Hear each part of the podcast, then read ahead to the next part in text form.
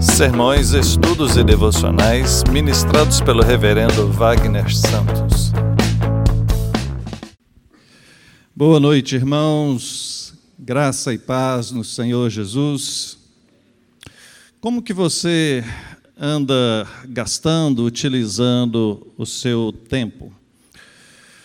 Estava pensando sobre isso ultimamente, refletindo sobre a nossa vida e nós vivemos uma época tão atribulada, são tantas atividades que nós fazemos, parece que antigamente o povo tinha menos coisas para fazer, tinha mais tempo para desfrutar da vida, hoje está uma correria louca. Todo mundo que você conversa, as pessoas falam que está muito corrido, está sem tempo, está cansado e, e coisas desse tipo.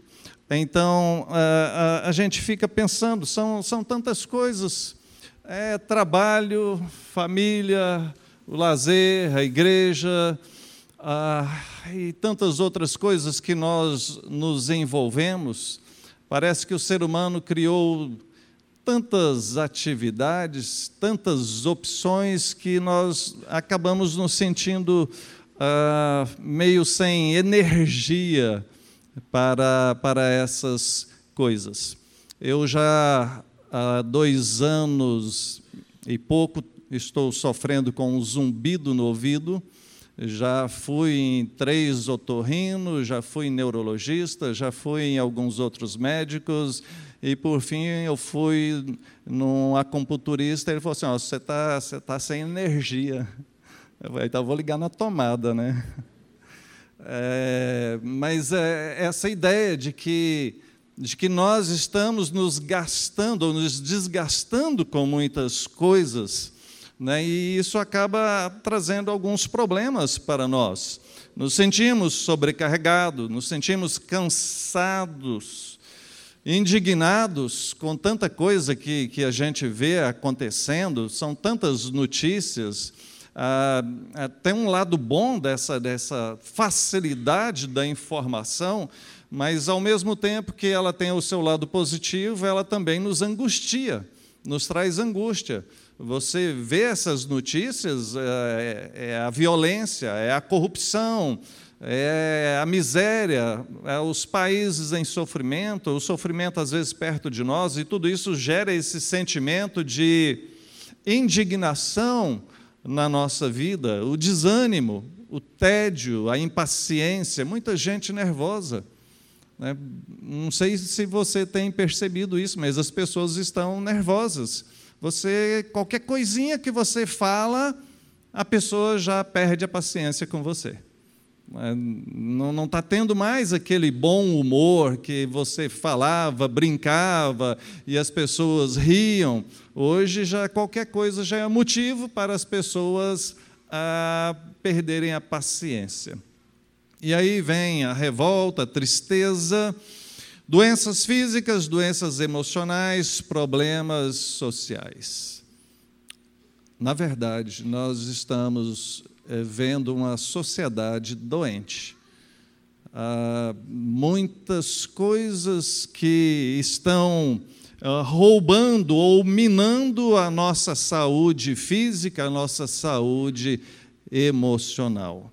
E então, nós percebemos pessoas com falta de tempo ou falta de motivação não há mais tempo para dedicar às coisas de Deus. Muitos não têm mais lido a Bíblia, não têm mais orado. Muitos são, e eu tenho até medo se eu conseguisse saber né, como que está realmente, de fato, a, a, a sua prática de leitura bíblica ou oração. Teria até medo de imaginar porque eu sei que muitos, por conta de toda a correria, de toda a agitação, do excesso de coisas, não têm mais conseguido ter uma boa prática devocional. Não há mais tempo, não há mais é, até mesmo motivação para as coisas de Deus.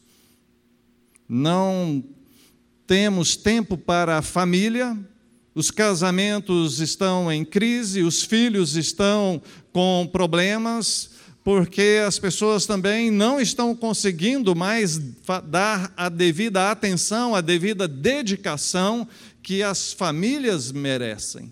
Nós trabalhamos com casais aqui nesta igreja, temos trabalhado, temos encontro de casal, congresso para casais, curso para casais, aconselhamentos para casais. Temos feito isso daqui mensalmente, periodicamente, e, e a gente percebe que como os casamentos, como o relacionamento pais e filhos andam prejudicados por conta dessa época agitada em que vivemos. As pessoas não estão conseguindo nem desfrutar direito da, das alegrias, não conseguem nem desfrutar direito daquilo que, que, que conseguem.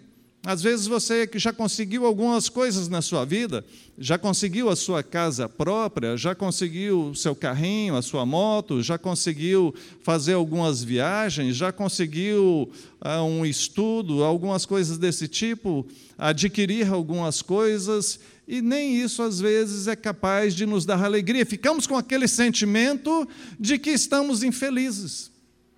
Às vezes temos tantas coisas e nos sentimos infelizes.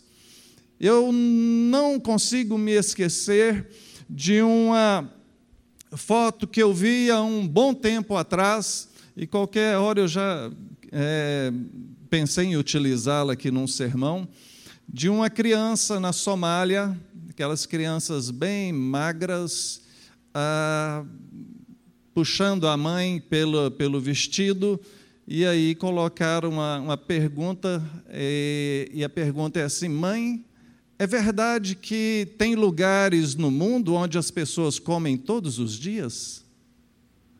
É, aquele negócio me chocou muito e não sai do, da, da minha cabeça.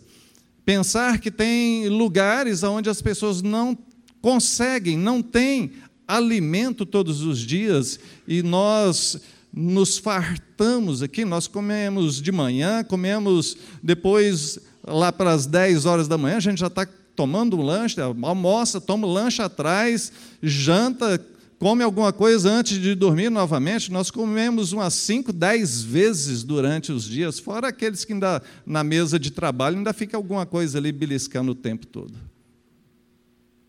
Não conseguimos desfrutar das bênçãos, das alegrias que nós temos. Não há tempo para ler um livro, não há tempo para fazer um curso, não há tempo para visitar um amigo, para visitar um parente, para consertar algo que está, está com defeito na casa ou no carro. Não tem tempo para ir ao médico. Já tive que puxar a orelha de algumas pessoas porque não fazem um check-up, não vão ao médico. Por que você não vai ao médico? Como é que está seu colesterol? Não sei. É, aliás, transfira a pergunta. Né? Nós estamos no outubro. Não, amarelo foi o setembro. Setembro amarelo. Agora outubro, rosa. Depois o novembro, ah, azul. Né? É, quantos já foram fazer o, o, o seu exame? As mulheres. Os homens já se preparam. Eu fiz o meu sábado agora. Estava marcado para amanhã, o médico antecipou, já fiz sábado. Então, as pessoas não vão ao médico, não fazem uma atividade física e estão se sentindo desta forma, desanimados, desgastados, desmotivados. estava observando uma pesquisa, uma pesquisa recente, essa de 2019, diz que é, nós gastamos, em média, por dia, duas horas e 22 minutos nas redes sociais.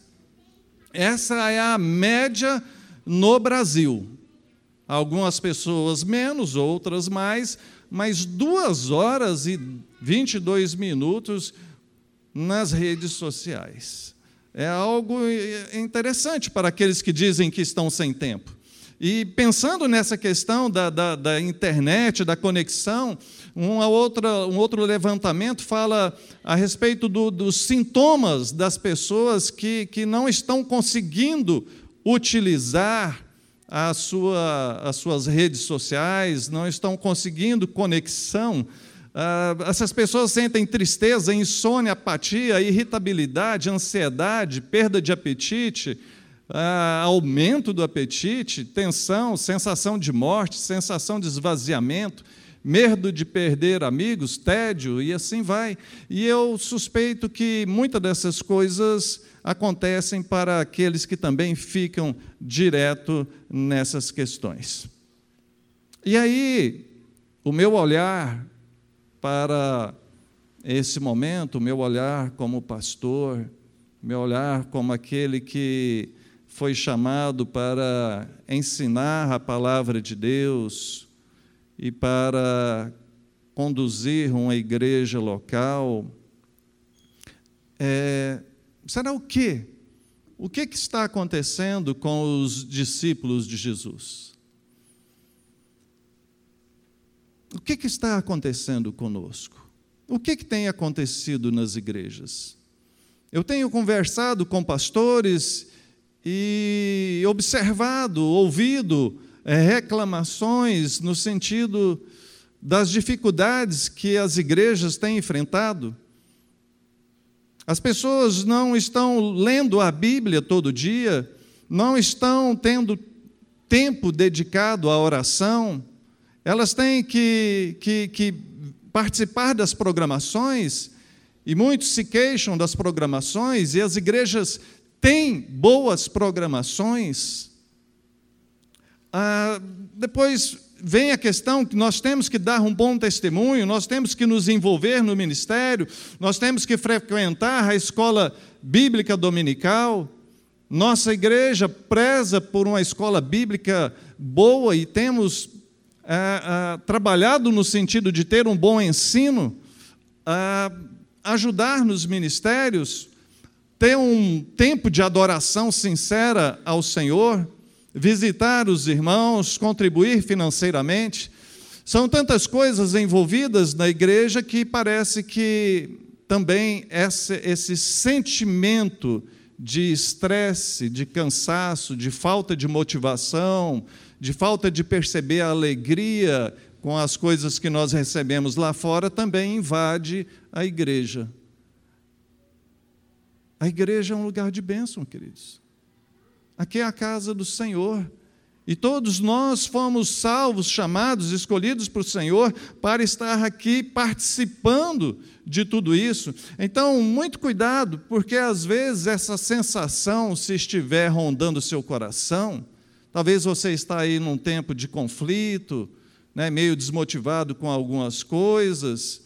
Talvez isso pode ser porque ou você esteja sobrecarregado, ou você esteja muito distraído. Dois opostos.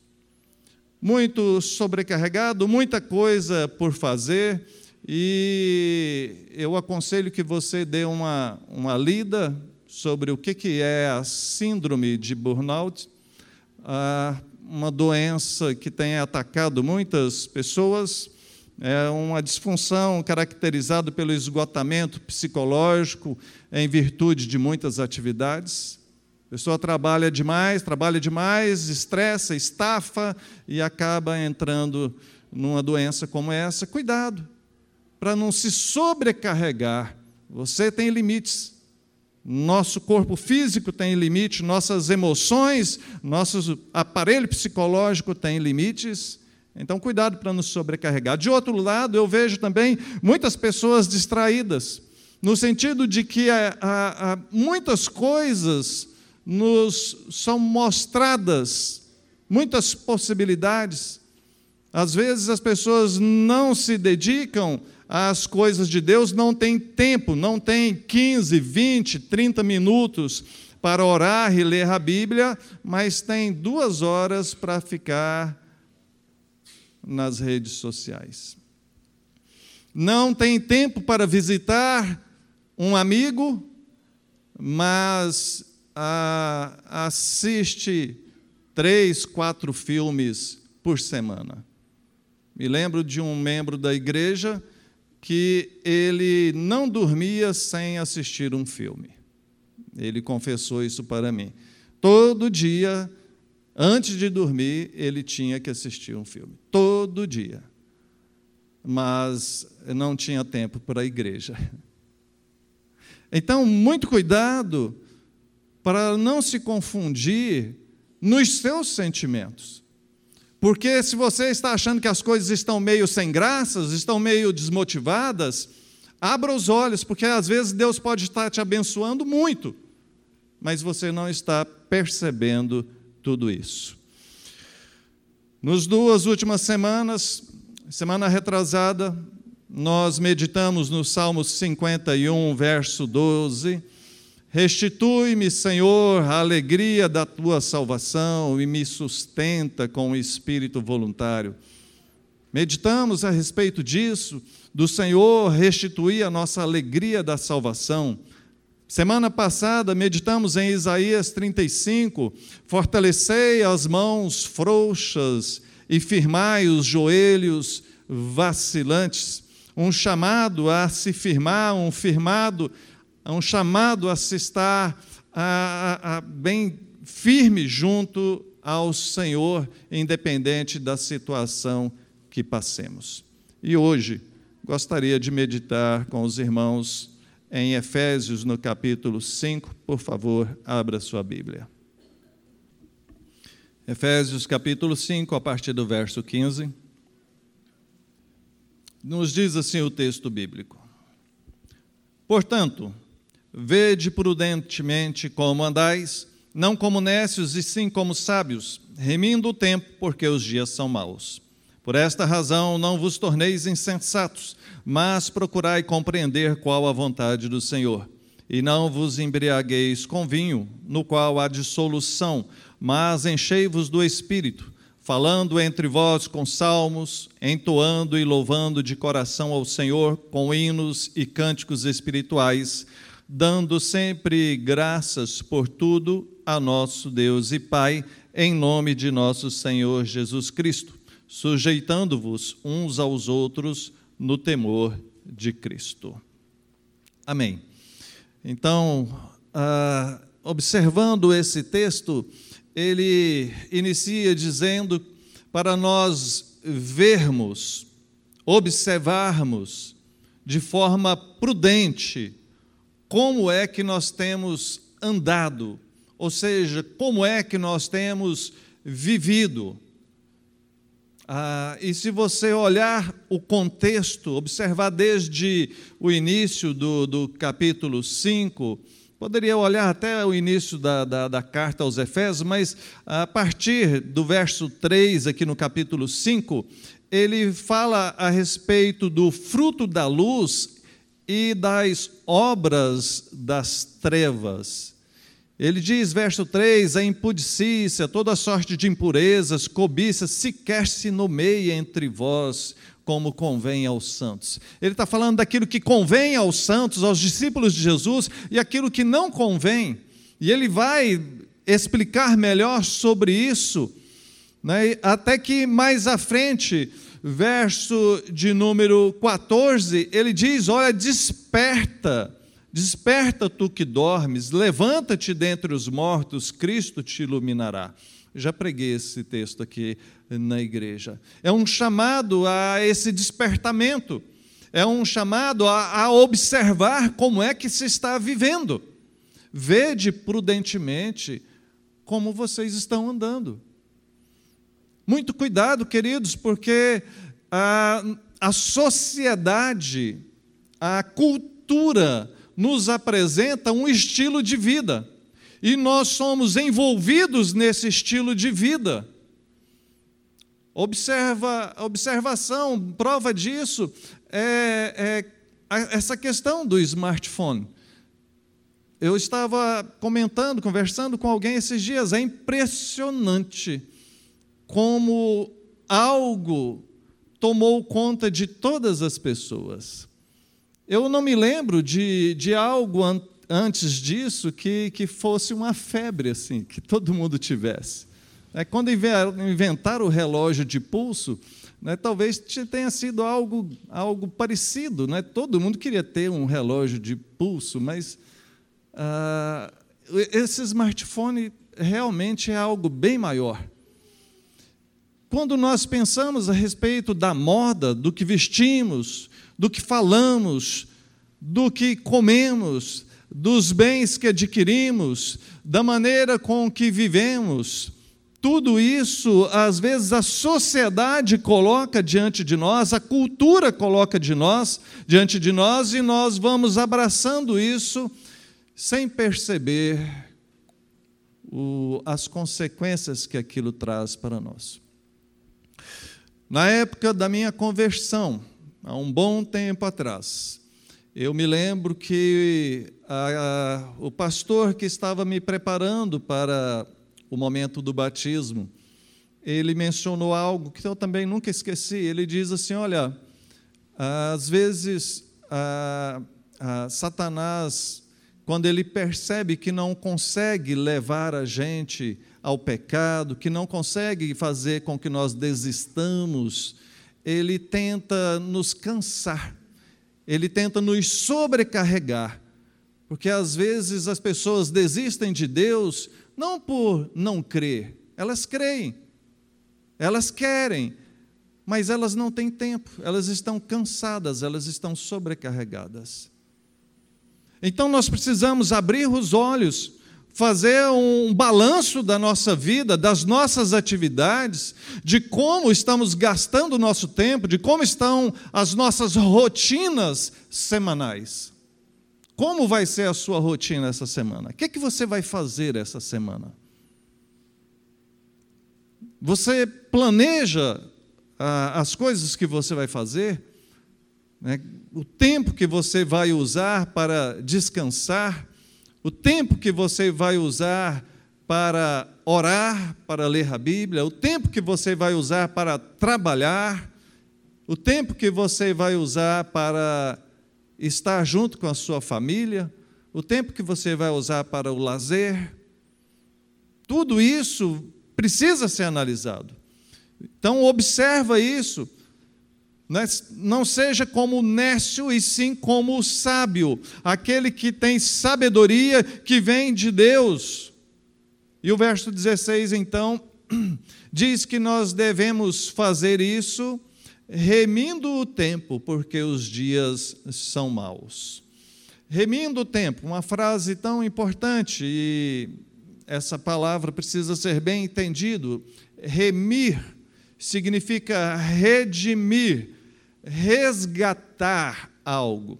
Resgatar algo no sentido de é, pagar o preço por aquilo. Nós falamos da redenção que Cristo fez por nós. Ele pagou o preço por nós. Ele não foi lá como um herói de guerra, né, como às vezes até algumas canções evangélicas narram, que ele foi lá e chutou a porta do inferno e deu uns tapas no diabo e nos arrancou de lá, nos libertou e nos trouxe aqui. Não foi assim como um ato de guerra, como um ato de violência, foi um resgate com um preço pago. E o preço foi doar-se a si mesmo, dar-se a si mesmo. Então, quando fala de remir o tempo, dá essa mesma ideia de que é pagar um preço para ter algo de volta, é comprar para si mesmo, é comprar para o seu próprio uso, ou fazer um uso sábio, sagrado, de cada oportunidade que nós temos. Esse é o sentido do texto que nos é apresentado aqui. Remir o tempo, nós pagarmos um preço, um custo para que possamos desfrutar dos bens que advêm de um tempo bem controlado, bem administrado. Ora, se você não tem tempo, se você acha que não tem tempo, na verdade você está desperdiçando um dos bens mais preciosos que Deus te concede é a vida. A vida é marcada pelo tempo. Quanto tempo de vida você tem? Tantos anos, tantos dias.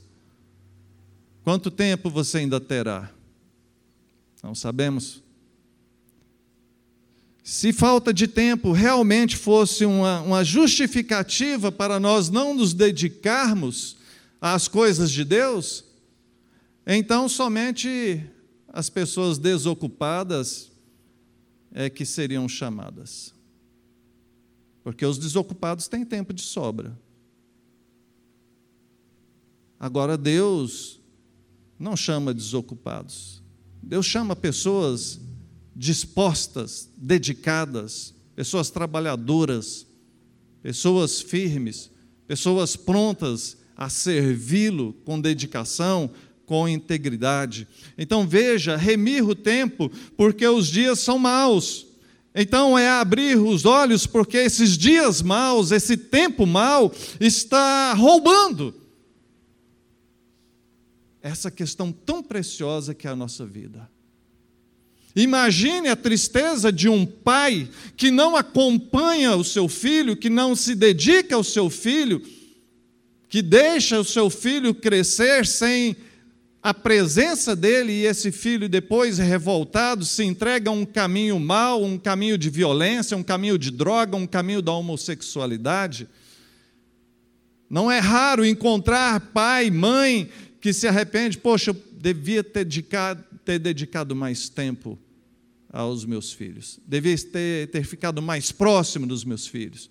O que dizer de alguém que perde um casamento, de alguém que perde uma pessoa querida, de alguém que perde a sua saúde? Poxa, para que, que eu fui ficar tantos anos fumando, me embriagando? E agora eu estou colhendo as consequências disso na minha saúde. Então, os dias são maus, são tempos difíceis e nós precisamos resgatar o nosso tempo.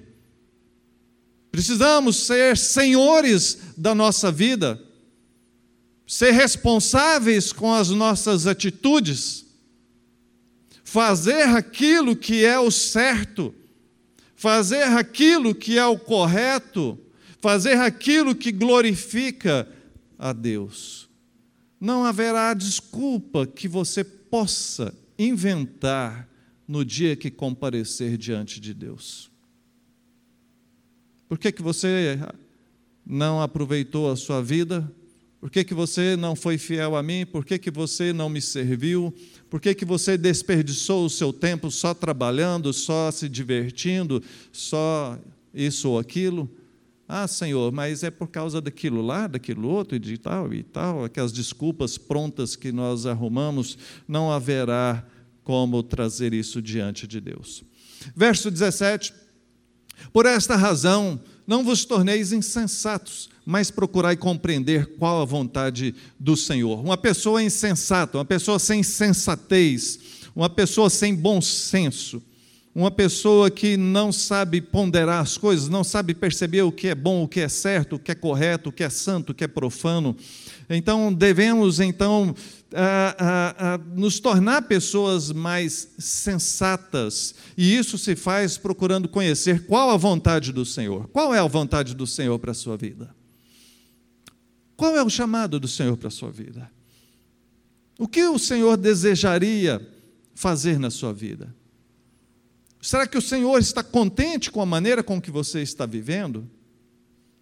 Ou será que você precisa fazer alguns ajustes? Porventura você está aguardando o Senhor chegar na sua vida e fazer as mudanças? Não, meu filho, minha filha, ó, para de fazer isso. Agora você vai fazer isso aqui. Vem cá, puxou pela mão, pôs. Deus pode fazer isso, claro. Mas Deus tem falado com você. E é você quem tem que tomar as atitudes. Deus te chama a responsabilidade de controlar a sua vida, de cuidar do seu tempo, de cuidar da sua família, de cuidar da sua espiritualidade, da sua vida com o Senhor. Porque entenda o que eu vou dizer agora. Se você é um discípulo do Senhor Jesus e você não vive uma vida que agrada ao Senhor Jesus, isso te torna infeliz. Um crente infeliz é um crente que não está bem com o Senhor. Repito, um crente infeliz é um crente que não está bem com o Senhor. Se você estiver bem com o Senhor, lendo a Bíblia, orando, envolvido na obra do Senhor, não vai te faltar alegria. Porque a alegria do Senhor é a nossa é a nossa força. Quando nos, nós alegramos ao Senhor, Ele nos fortalece.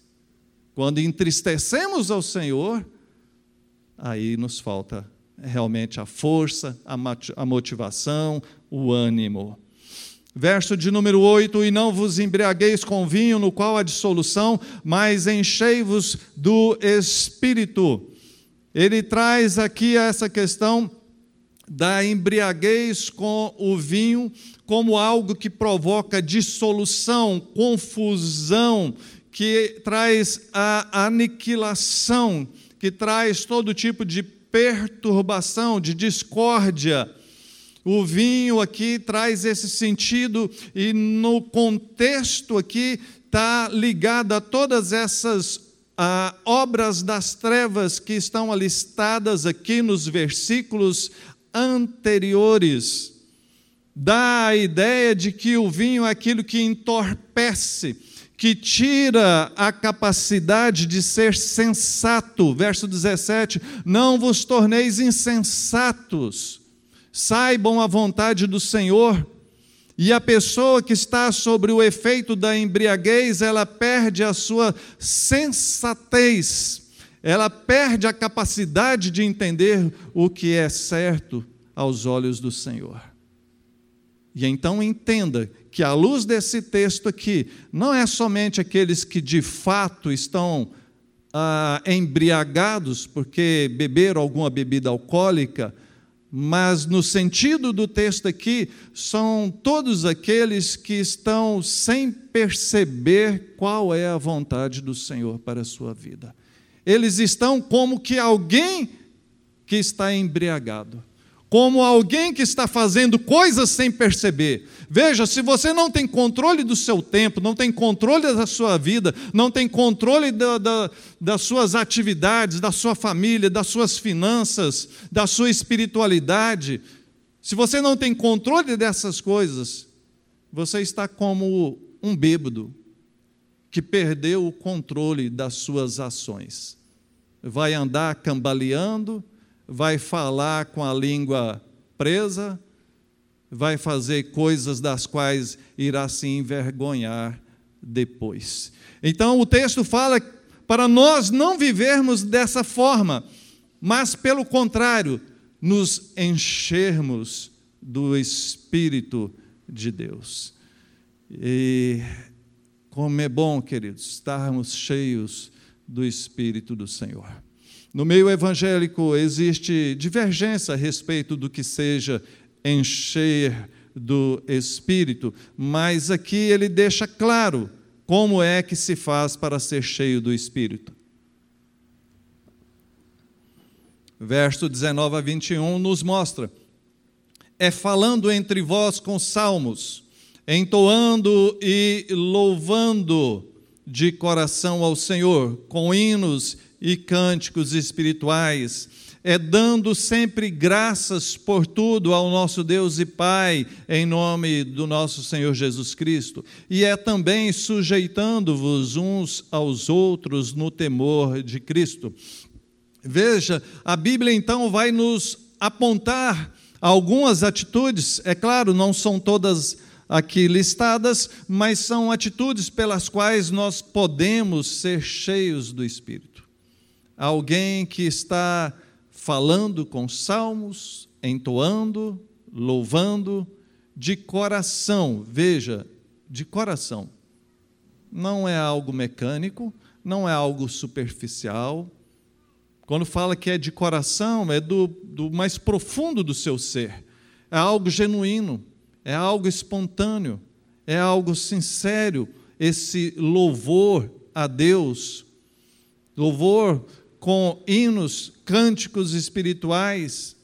É alguém, verso 20, que dá graças a Deus em toda ocasião, sempre, dando sempre graças por tudo a nosso Deus e Pai. É alguém que tem gratidão no seu coração, é alguém que enxerga Deus como Pai, como provedor, como aquele que concede todas as coisas. Então ele é grato, ele não fica murmurando, ele não fica questionando, mas em todas as coisas ele percebe que tem um Deus sobre ele e esse Deus age como Pai, com bondade, com misericórdia, e às vezes, como falamos semana passada, às vezes também como disciplina, porque Deus disciplina a todos quantos Ele ama.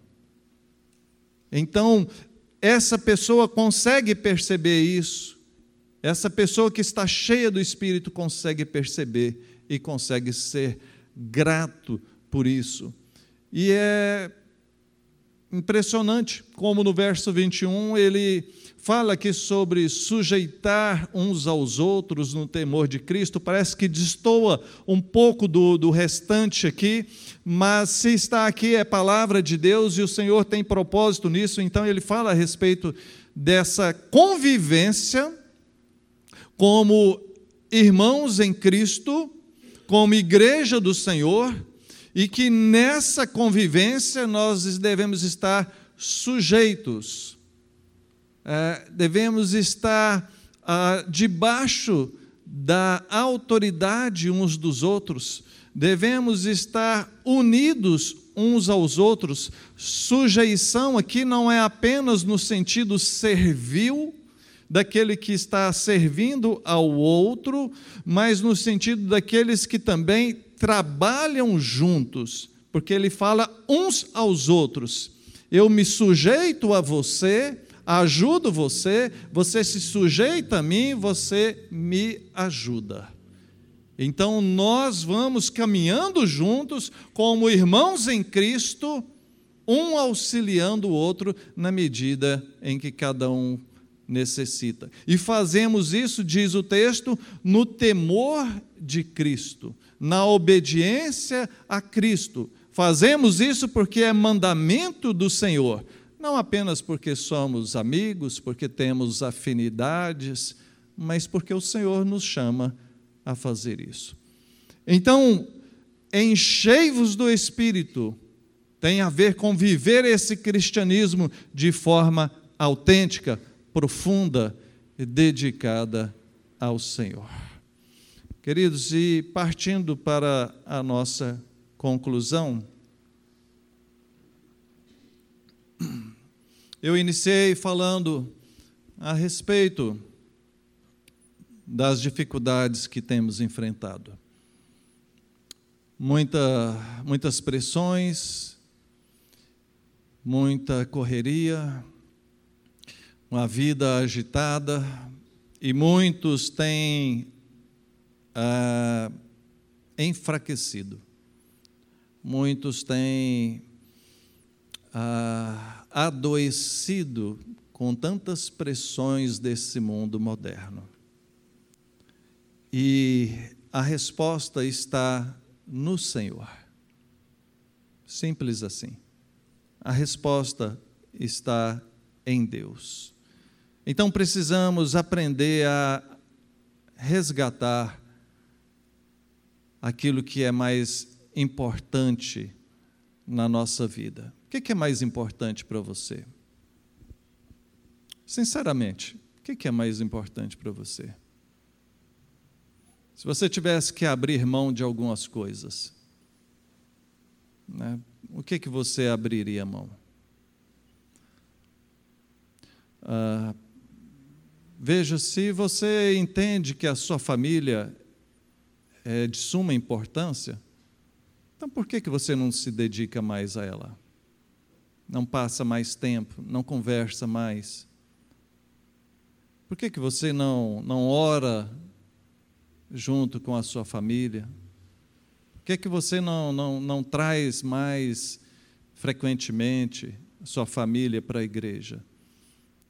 Fizemos uma reunião do departamento infantil essa semana passada e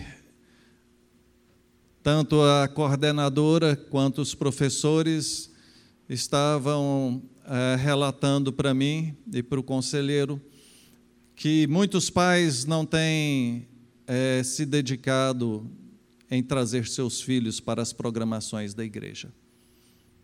A igreja tem as atividades, a igreja tem sala para as crianças de manhã, tem o culto infantil à noite, faz os eventos e muitos pais não trazem. O seu filho é prioridade para você ou não, afinal de contas? Seu casamento é prioridade ou não? O que é mais importante? É você ganhar dinheiro para adquirir coisas novas? Ou é você ter um, mais tempo para o seu, para o seu cônjuge, mais tempo para os seus filhos? O que é, que é mais importante para você? E a questão espiritual? Deus realmente é prioridade na sua vida, meu irmão, minha irmã? Você continua acreditando que a Bíblia é a palavra de Deus? Você continua porque muitas pessoas não creem mais. Você continua acreditando que a Bíblia é a palavra de Deus? Então por que, que você não lê? Por que, que você não medita? Por que, que você não se esforça para vir na escola bíblica dominical, aonde ela é ensinada? Nós precisamos de pessoas que nos ensinem, que nos ajudem a entender, a compreender a vontade do Senhor. Se o Senhor é prioridade na sua vida, então se encha do Espírito do Senhor. Veja, o Espírito é concedido uma vez e dali para sempre. Quando o Senhor te converte, a nossa teologia diz que há a adoção, somos adotados. O Espírito Santo passa a habitar em nós e dali faz morada permanente, ele não sai. É uma única vez mas quando fala do enchimento, é dessa busca. E a Bíblia vai nos exortar de ponta a ponta que nós devemos buscar a Deus, que nós devemos invocar a Deus, que nós devemos nos encher do Espírito, que nós devemos buscar o Senhor, caminhar com o Senhor, viver com o Senhor, louvar ao Senhor. A Bíblia vai nos exortar: pedi, batei, buscai. A Bíblia nos chama a essa busca do Senhor. E então é isso que nós precisamos. Aqui mesmo, em Efésios, o Espírito Santo é apresentado como um selo, o selo da promessa, o selo da salvação que está sobre nós. E agora, mais à frente, nos chama a essa busca, a essa plenitude, a essa enchimento que vai trazer todo esse contentamento, toda essa alegria. Quer um avivamento na sua vida? Quer a alegria do Senhor? Quer uma vida agradável? Quer vitória na sua família, no seu trabalho, na sua vida particular? Se encha do Espírito do Senhor. Se envolva mais com o Senhor. Priorize mais as coisas do Senhor e você vai ver tudo isso acontecer. Vamos orar.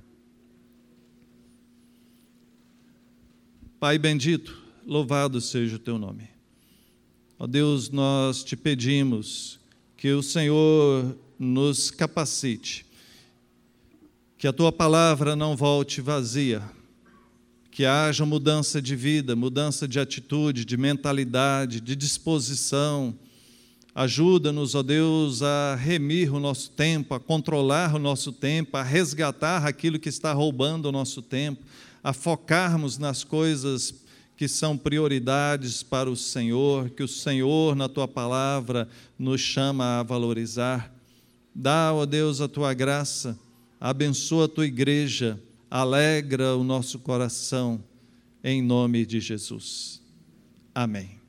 Amém. Que Deus nos abençoe.